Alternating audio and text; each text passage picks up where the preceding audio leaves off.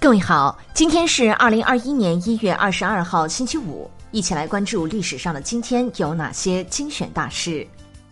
公元五百八十九年一月二十二号，陈朝灭亡。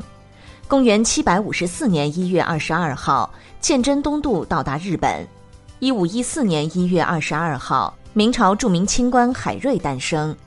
一七八八年一月二十二号。英国十九世纪初期伟大的浪漫主义诗人拜伦出生，代表作品《唐璜》。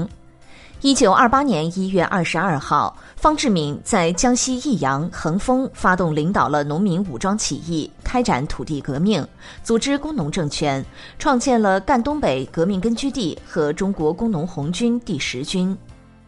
一九四九年一月二十二号，李宗仁接受中共谈判条件。一九四九年一月二十二号，中国共产党接管北平。一九六三年一月二十二号，甲壳虫乐队开始风靡英国。一九六四年一月二十二号，国防部发布命令，授予解放军某部六连以“硬骨头六连”光荣称号。一九七二年一月二十二号，英国、爱尔兰、丹麦和挪威加入欧洲经济共同体。一九八七年一月二十二号，中共中央发出把农村改革引向深入的通知。一九九三年一月二十二号，邓小平提出上海工人阶级长期以来一直是中国工人阶级的带头羊的重要思想。一九九六年一月二十二号，全国宣传部长会议在北京举行。二零零三年一月二十二号，在全国公安机关加强内部管理电视电话会议上，公安部对全国公安系统提出了五条禁令。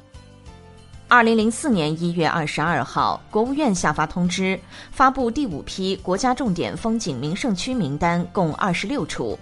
二零一八年一月二十二号，由中国电建承建的厄瓜多尔九号、十号公路工程正式竣工。